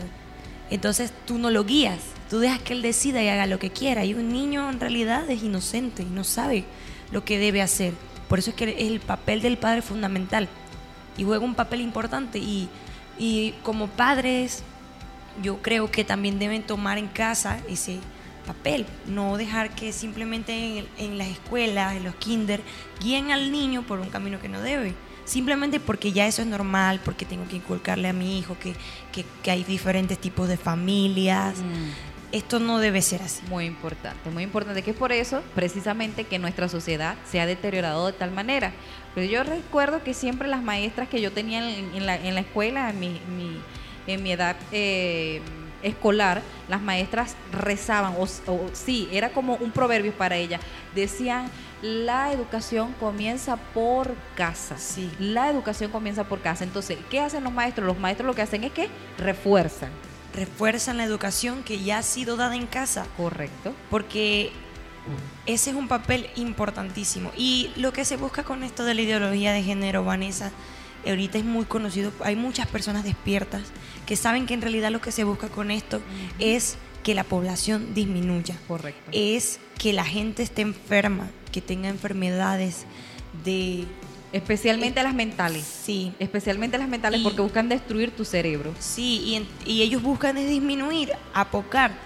Entonces, cuando tú ves esto como normal, tú te haces cómplice de ellos. Exacto. Tú formas parte de su plan y lo apoyas. Tú dices, tú dirás, no, yo no lo apoyo, yo simplemente pienso que, que, eso es normal. Pero en realidad ya al pensar que es normal, apoyas y cumples con el propósito de ellos, que es normalizar estas cosas. Correcto. Y ese es el propósito. El fin de todo es normalizar todo lo que nosotros veíamos como inaceptable en nuestros tiempos pasados. En los tiempos donde nosotros veíamos eh, la forma educativa, la forma como nosotros nos dirigíamos. Todo lo que en aquel tiempo nosotros era, era lo correcto, entonces ahorita tú ves que es todo lo opuesto. Pero ve, nuestro amado Yeshua nos ordenó a mantenernos velando y orando. Y una de las formas más efectivas de mantenerte despierto es esa, precisamente, velando y orando, porque de pronto ahorita estás recibiendo bastante información, pero dices, ajá, ¿y cómo es que yo despierto? Ajá, ¿y cómo es que yo me puedo mantener al día? ¿Por ¿Cómo es que yo puedo ser como ese salmón que pone bajo su resguardo a sus niños y a su familia y lo coloca en lugares, eh, eh, lugares Altos. ajá, altos, lugares que representen una seguridad para ellos? Bueno, precisamente aquí te traigo la clave y es ejercitando nuestro espíritu ejercitando nuestro espíritu en buscar al Señor, en pasar muchísimo tiempo con Él, el preguntarle todo y cada una de las cosas que tú has estado preguntándote por qué está pasando ahorita en nuestra sociedad. Y entonces cuando ejercitamos nuestro espíritu, se conecta al de nuestro Creador y aprendemos a ver desde su óptica. Y una de las cosas que nos quiere entregar nuestro Adón en este tiempo, tiempos difíciles, tiempos cruciales, es su óptica, son sus lentes. Y para ver ya no Sí. desde un cerebro que ha sido adoctrinado durante tu, tu infancia, durante años, incluso hay personas, Bienela, que son personas adultas, mayores, que tienen el cerebro tan adoctrinado que tú te sorprendes. Y lo que tú dices es importante, Vane. Estar en conexión con el Señor es esencial, porque dice que el Espíritu nos guiará a toda verdad y nos ayudará a ver lo que está mal en este tiempo. En la palabra está todo lo que está aconteciendo. La, el noticiero es como ver la Biblia, Así como es. leerla. Todo Como está allí. Y todo está ocurriendo. Inclusive la ola de calor tan terrible que hace estaba escrita. Isaías habla de que el sol calentará siete veces más de lo normal.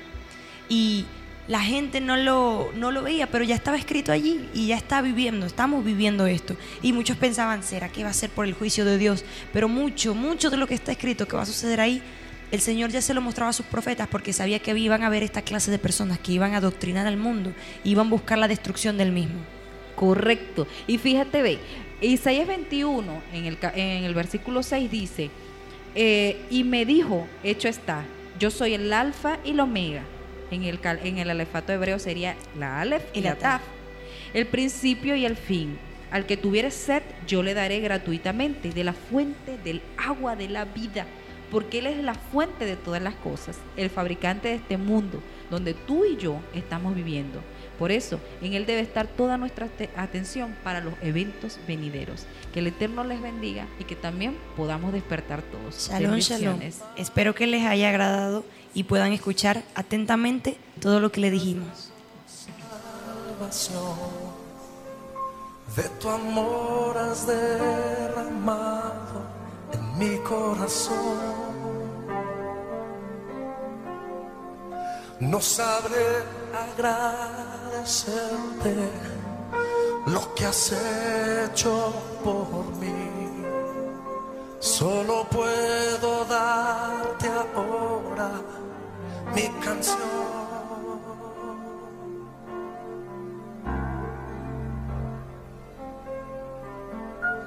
Yo te doy gracias, gracias Señor, gracias mi Señor Jesús. Gracias, muchas gracias Señor.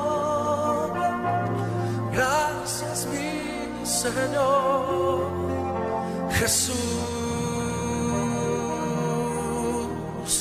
En la cruz diste tu vida, entregaste todo ahí. Vida eterna regalaste al morir. Por tu sangre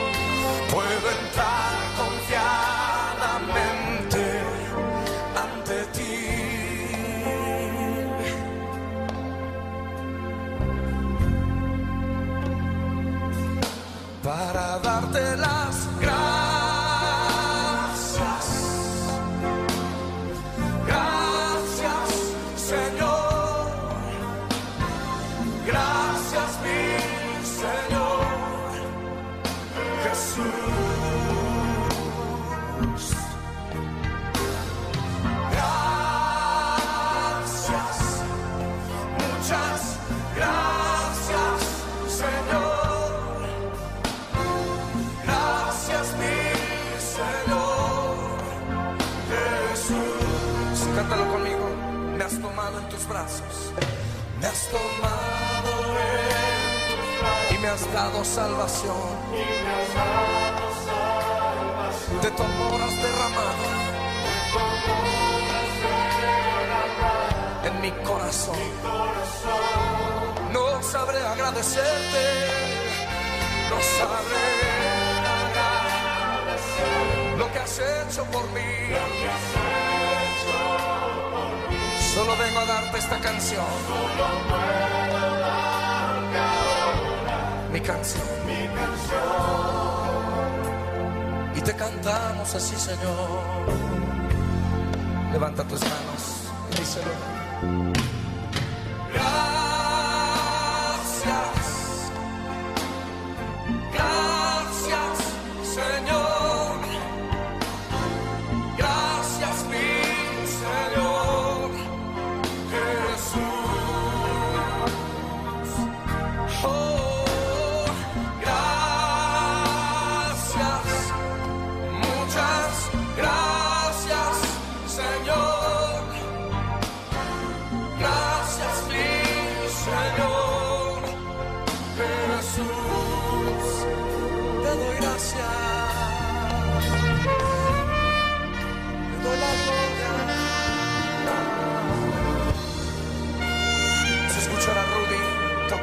Saxofón.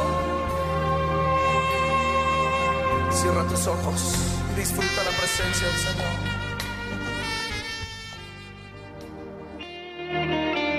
A continuación, edificando familias con la pastora Nadiuska Ruiz y el pastor Starling Mejías.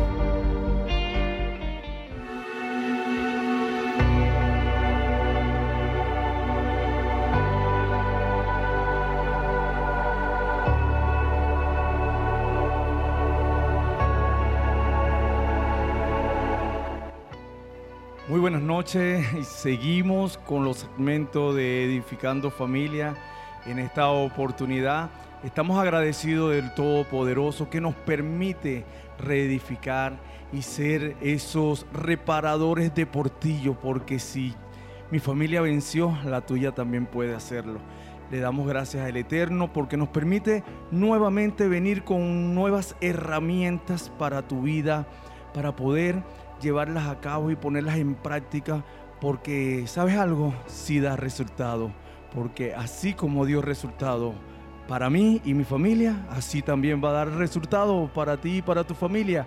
Así que no es momento de desanimarse, sino de levantarnos y buscar en oración y buscar esa palabra y buscar esa, ese camino que nos puede llevar a reedif- a reedificar los muros y las murallas.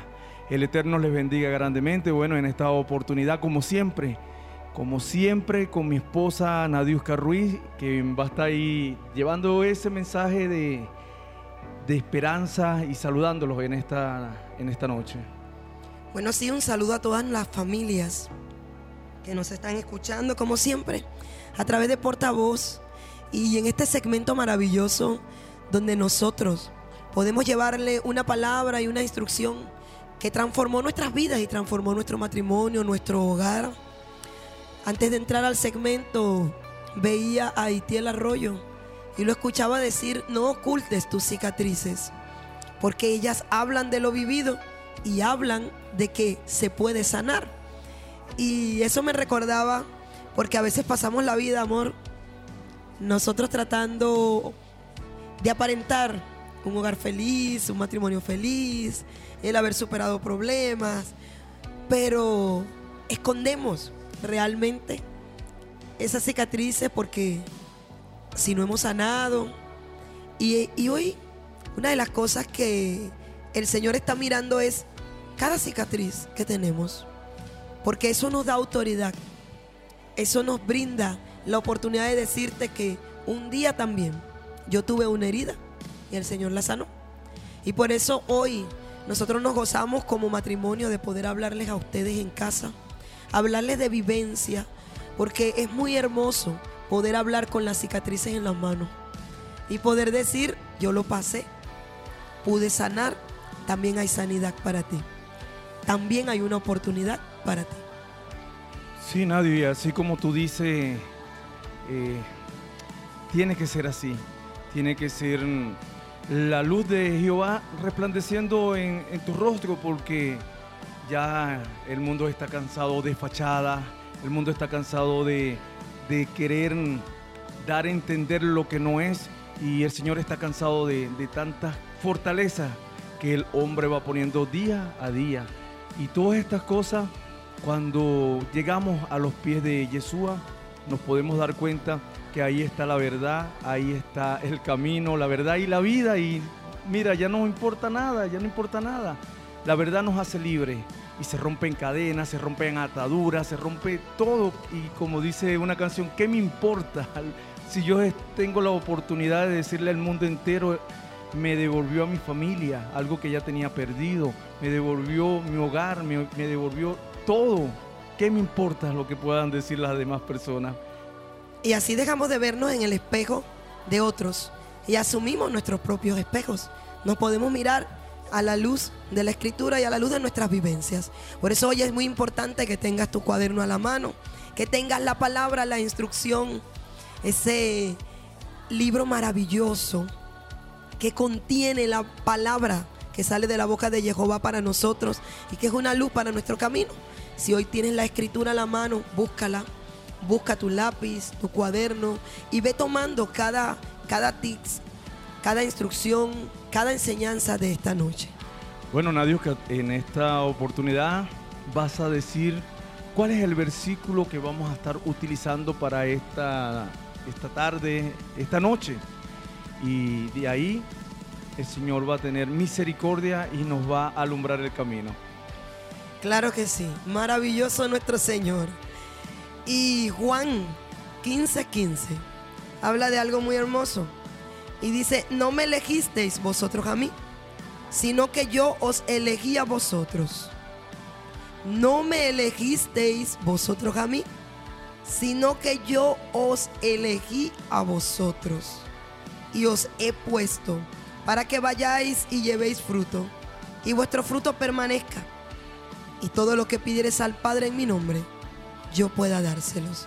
Por eso el título de hoy es, tu hogar ha sido elegido. Sí, el tuyo. Aunque tú te estás viendo ahorita en un espejo y dices, el mío, que está destruido, el mío, donde perdí a mi esposo, el mío, donde perdí a mi esposa, el mío, donde mis hijos están en desobediencia, donde mis hijos me dejaron, donde tengo angustia, donde tengo situaciones difíciles. Pues déjame decirte que tu hogar ha sido elegido, porque no lo elegiste tú, sino que Dios, nuestro amado Yeshua, te ha elegido a ti hoy y te ha puesto para cosas grandes. Importante, importante cuando ya no tenemos la fuerza y cuando decimos todo está perdido y una voz llega de lo alto y te dice, tú eres el elegido, tu familia es la elegida para este tiempo. Maravilloso, maravilloso la palabra del Señor que nos levanta en medio de tantas circunstancias y situaciones y hoy podemos decir, bueno, heme aquí, porque heme aquí significa tarea por hacer. No nos quedamos nada más con ese llamado, sino que tenemos que hacer un esfuerzo y tenemos que cumplir con una tarea. Por eso el primer tips de esta noche es, mi hogar ha sido elegido. Cópialo y pronúncialo con tu boca, para que pueda entrar en tu corazón y realmente puedas entender que hay un llamado. Un llamado es muy importante. Un llamado te cambia la vida. Conversaba con mi esposo ahorita antes de entrar al, segmento de que los llamados para la época de nuestro amado Yeshua, para el Medio Oriente, es muy importante, amor. Cuando te llamaban a algo, era muy importante. Tú dijiste que un llamado, un M aquí de respuesta era Una tarea por hacer. una tarea por hacer. Y quiero compartir un poco de esta información maravillosa y quiero darle el crédito a Itiel Arroyo. Que el Eterno lo bendiga y le dé mucha sabiduría para seguir enseñando. Y él explicaba en una enseñanza maravillosa cómo en el tiempo de la antigüedad el llamado era muy importante. Y quiero que prestes oído para que vayas tomando nota. Porque dice que los niños desde que nacían debían estudiar la escritura hasta los 12 años.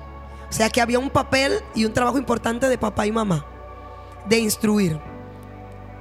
Y dice que los niños eran instruidos a los 12 años. Los niños podían ir y le hacían, los consagraban, los presentaban en el templo, ¿verdad?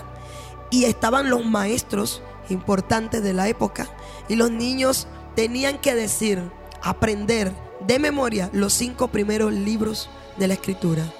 Todo lo que era la Torah, el Pentateuco. Y los maestros estaban allí. Y cada niño hacía, su- recitaba amor, la palabra y decía, y se presentaba delante del maestro. ¿Me eliges a mí? Y el maestro seleccionaba a aquel niño que veía que tenía la capacidad de seguir aprendiendo, de seguir creciendo. Y al que no le veía la capacidad, entonces el maestro decía que fuera a hacer la labor de sus padres. Y escogían. Para aquel tiempo el llamado era muy importante. Se preparaban para eso. Y dice que cuando un maestro le decía, sígueme, entonces era una victoria. Y el que no, ya tenía la ley de Jehová en el corazón, ya estaba instruido, podía seguir avanzando, pero se dedicaba al trabajo de su familia. Si eran carpinteros, ejercía la carpintería, pero tenía la ley de Jehová en el corazón. O sea, estaba listo y preparado. Pero, ¿qué con el llamado? Cuando Dios te escoge. Cuando Dios te escoge, te, te escoge en una situación muy diferente. Y lo podemos ver cuando el Señor le hizo el llamado a Simón Pedro. ¿Dónde estaba amor? ¿Qué estaba haciendo Pedro? Bueno, estaba haciendo una labor, una función, estaba cumpliendo con algo, estaba pescando. Estaba pescando. Quiere decir que Pedro estaba dentro de los que le dijeron, ve No. a hacer el oficio De, de tu padre. de tu padre. ¿Verdad que sí? Sí. Y a veces tú te puedes sentir así, que no estás calificado, que tu familia no está calificada, que tienes tantos problemas y tantas situaciones que ya no lo puedes hacer. Pero hoy anota allí, hay un llamado para mí. Ponlo bien grande. Hay un llamado para mi familia, para mi casa. Hoy que el Espíritu te ministra allí donde estás. Jehová te está llamando para que te levantes y hagas el trabajo que Él te mandó a hacer. Y dice que el maestro llegó donde estaba Pedro y le dijo, Pedro, ven y sígueme. Recibió un llamado aquel que una vez no fue elegido. Y por eso es que vemos que en las escrituras a todo el que el Señor le decía, ven y sígueme, no lo pensaba dos veces, lo dejaba todo y le seguía porque el Señor le estaba diciendo, estás calificado, te he escogido, veo cosas grandes en ti. Y por eso es que es muy importante que hoy anotes en tu cuaderno que Él te eligió, que Él te llamó. ¿Y qué es ser escogido? Escogido es que se considera que es el mejor de su especie o de su clase. Maravilloso. Maravilloso todo lo que está llegando en este momento a, tus- a tu hogar. Porque muchas veces nos detenemos en el camino y nos damos cuenta que, que hemos fallado como, como papá, como mamá. Y estamos diciendo, Dios mío, esto no era lo que yo pensaba hacer con mi familia. Pero mis hijos no califican, no califican para lo que una vez pensamos. Cuando, cuando tenemos los niños pequeños, tenemos tantos planes, tantos proyectos, pero en el momento que ellos van creciendo, se van desarrollando, nos podemos dar cuenta que en un momento inesperado se desviaron del camino. Pero hoy el Señor te dice, sí califica, tu familia sí califica y te dice, ven y sígueme, ven y sígueme. ¿Cómo seguirle? ¿Cómo tú puedes seguir las pisadas de un maestro? Mira, la, la bendición que recibían los hijos que salían tras su maestro cuando los elegían, la bendición de los padres eran que el polvo del calzado de tu maestro te cubra tu cabeza y te cubra tus vestiduras. Qué impresionante. ¿Sabe por qué?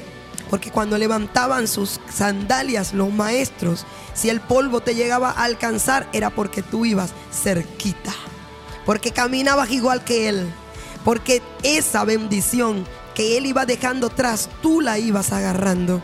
Y tal vez parecía un polvo que ensuciaba, pero es un polvo que bendice. Tu familia ahorita tal vez puedes tener situaciones, esa tierra que te está cayendo, esa situación difícil por la que estás pasando. Y tú dices, pero si lo he hecho bien, si yo amaba a mi esposa, a mi esposo, lo he perdido. ¿Qué pasó? ¿Por qué me cayó a mí toda esta tierra encima.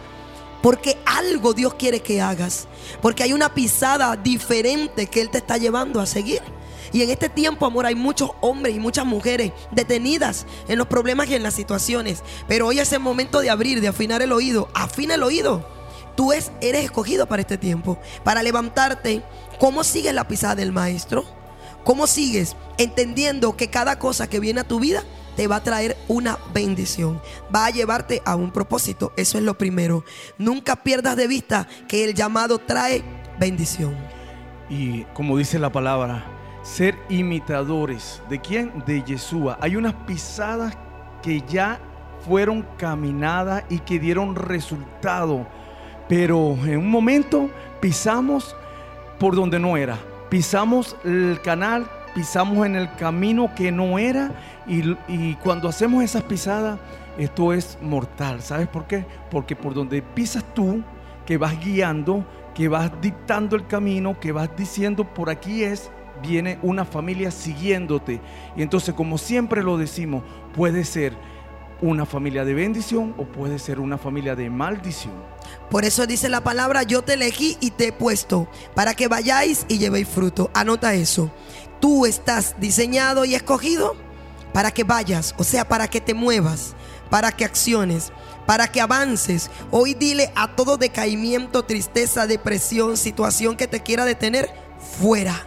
Mi llamado dice que yo he sido elegido y puesto para que yo vaya, para que yo camine detrás del maestro y para que lleve fruto. Porque el trabajo que tú haces en casa es de edificar. Y cuando un árbol va a llevar fruto es porque unas manos lo han trabajado.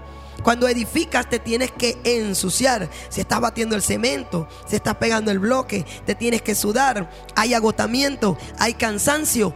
Eso tal vez está en tu vida. Hay situaciones difíciles y no puedes ocultárselo al resto de tu familia. Hoy debes empezar a edificar, primero enseñándole las cicatrices a tu familia. Bueno, Nadio, ¿sabes algo? Siempre también lo comparto en Éxodo. Ahí está un maravilloso versículo que dice, ¿cómo puedo enseñar a mi hijo? Hablándole de tu historia, de lo que tú pasaste, de cómo llegaste hasta ahí para ser ese papá, para ser esa mamá. Contarle, contarle tu experiencia, contarle que, que el Señor te sacó de tantas cosas y ahí Mira, ahí ellos pueden abrir su corazón porque siempre agarramos la autoridad y queremos que ellos hagan lo que, lo que querramos que hagan, pero no se, mira, no se puede predicar con palabras, sino con el ejemplo. Entonces hoy predica con el ejemplo, háblale a tus hijos con el ejemplo para que ellos puedan creer en ti y en lo que, para que ellos puedan seguir esas pisadas. Es importante. ¿Y sabes lo que significa ven y sígueme? Significa, es una invitación que te está dando eh, Yeshua en este momento, te está extendiendo una invitación. Ven, ven, es una invitación que te está diciendo. Es avance. Para que los puedas seguirlo. Es Para moverte. que puedas seguir. Sí, es un avance, es una invitación que está ahí. Está ahí esperando por ti. Y algo muy importante que podemos ver esta noche es, el maestro hace discípulos y el que recibe el llamado, ¿verdad? Va detrás del maestro.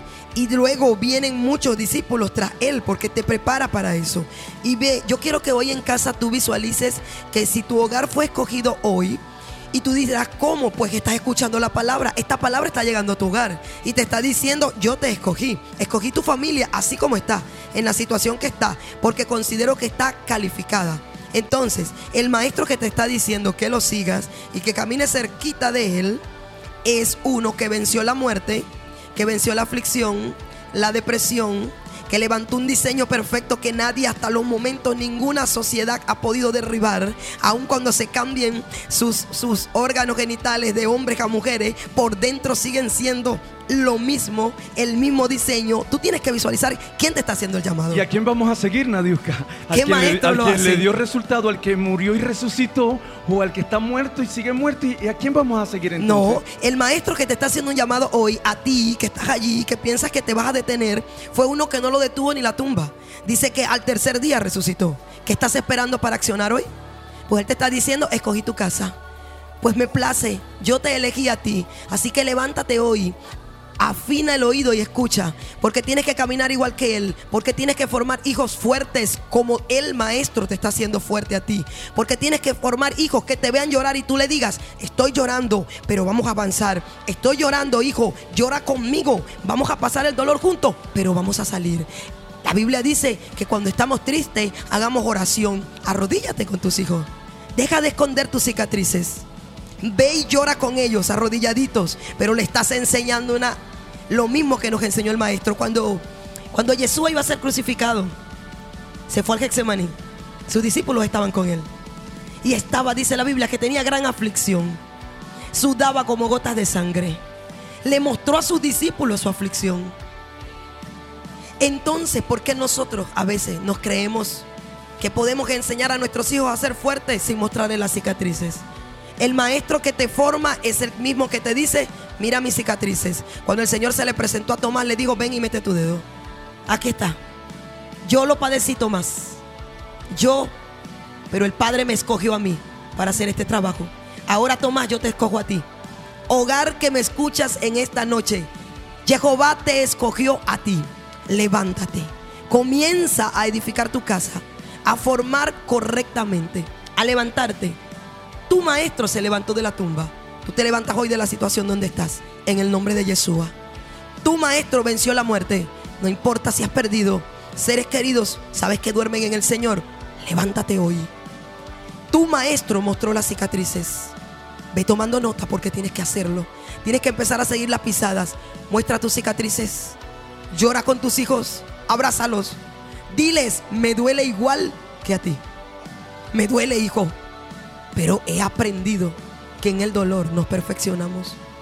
Hoy es una noche muy maravillosa. Cuando el Señor te escoge, tú estás derribado.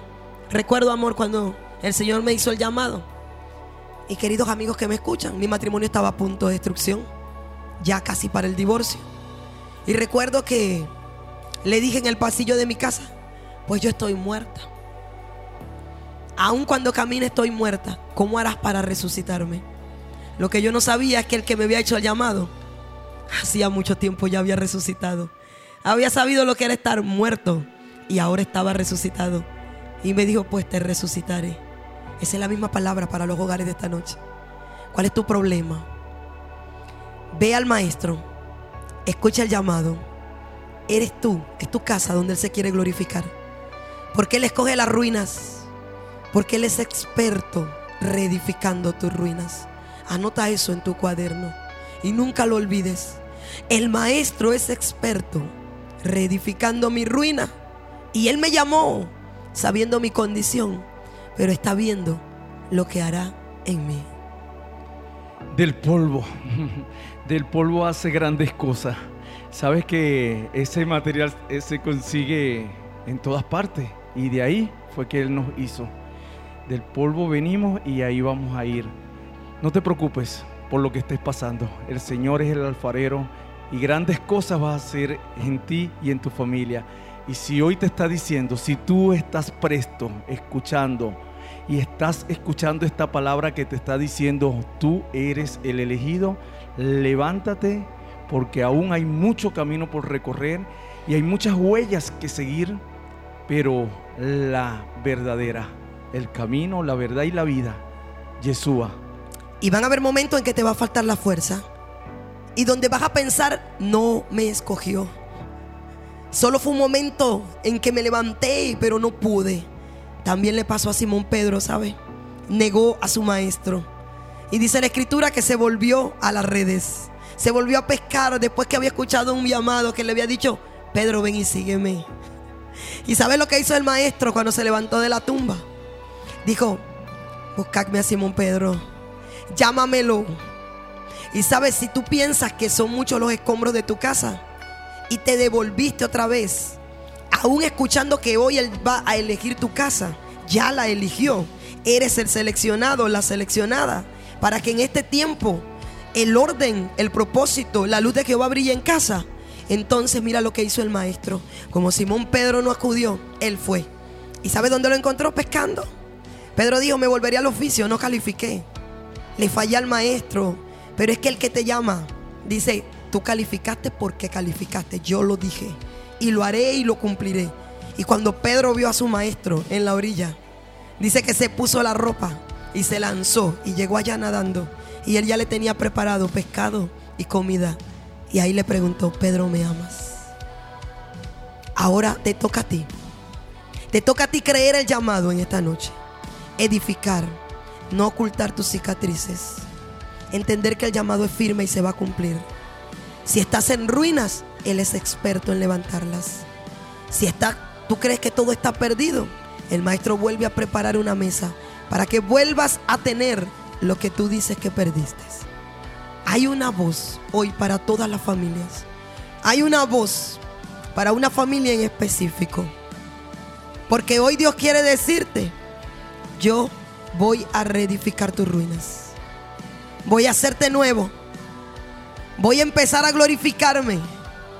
Va a ser notorio. Porque cuando Yeshua entra en un hogar, grandes cosas haces. Comienza a orar. Comienza a leer la palabra. Deja que el polvo de tu maestro, las sandalias cuando camine, te caigan. A todo lo que dice la escritura. Ora. Instruye a tus hijos, ten el tiempo con ellos, mételos en cama contigo, abrázalos. Ahorita hablábamos de eso. Aun cuando estén grandes, haz que tu hogar, tu cuarto, para ellos sea un refugio. Y que cuando tengan alguna situación corran, mamá, papá, me pasa esto. Que no te oculten las cicatrices, porque tú los has enseñado a mostrar las cicatrices. Qué hermoso. Bueno, Proverbio dice, encomienda a Jehová tus obras y tus pensamientos y serán afirmados. Esta noche vamos a encomendar a Jehová todos los proyectos, todos los planes de los que tenemos, porque los de Él son mejores. Y hoy levántate por tu familia, hoy pelea por tu familia. Si no lo haces tú, no lo va a hacer nadie, no lo va a hacer una sociedad, no lo va a hacer este, tantas cosas que estamos imitando, que estamos caminando fuera del camino. Hoy te digo, levántate por tu familia. Eres el escogido, hay una familia en especial, levántate. Fuera la religiosidad, fuera el miedo, el temor. Busquemos las cosas que están dando resultado con hecho. Hay fruto. Nadie puede hablar sin fruto. Nadie puede hablar sin hecho. Cuando alguien se te dirige a ti a quererte dar consejo, primero ve cómo está su familia. Y de ahí tú verás qué vas a hacer, si vas a seguir esas pisadas o vas a seguir las pisadas del quien está dando fruto. Las personas que van a hablar tienen que hacerlo con hechos. Esta noche, sobre tu casa hay un escrito. Tu casa y tu familia fue escogida por el Maestro. Shalom para tu vida. Bueno, Nadio, antes de despedir tenemos unos mensajitos por ahí pendientes. Tenemos el mensaje del hermano Alexi, donde nos está enviando shalom, muchas bendiciones. Bueno, mi hermano, para usted también, el Eterno le bendiga grandemente a usted, a su familia. Sí, por aquí tengo otro mensaje y dice, y cuando lo oyeron todos nuestros enemigos, temieron todas las naciones que estaban alrededor de nosotros y se sintieron humillados y conocieron que por nuestro Dios había sido hecha esta obra. Esta es nuestra amiga Jocelyn Navarro y nos dice amén a esa palabra maravillosa. También están pidiendo oración por la familia, por salud y sanidad. Esto es Jennifer Guacare. Jennifer, que Dios te bendiga. Vamos a estar orando por eso. Está pidiendo por su mamá y sus hermanos. Así es, y también quiero darle un saludo a Henry Aguilar, que está en sintonía. Mi corazón se llena de gozo de saber que escuchas esta palabra. Que el Eterno bendiga a tu familia y pon hoy ese cartel también. Mi familia ha sido escogida.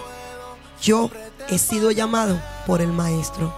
Así que levantémonos y peleemos, porque herencia de Jehová son los hijos.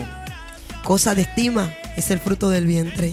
Así que no podemos decir no cuando hay un maestro a la orilla de la playa diciéndonos, Ven y sígueme". y sígueme. Oye, qué invitación tan hermosa. Maravillosa, esta invitación hoy la vamos a dejar para toda la ciudad. es, y esto es para todo aquel, el que quiera venir a, la- a hacer fiesta, el que quiera venir a seguir las pisadas de Yeshua. Hoy dejamos esta invitación abierta para toda la ciudad. Hoy el maestro Yeshua, el que venció la muerte, el que puede reedificar ruinas, el que puede cambiar tu tristeza por lamento, el que puede darte gozo, el que puede salvar tu matrimonio, tu hogar, tu vida, tus hijos, te está diciendo hoy que tú eres seleccionado.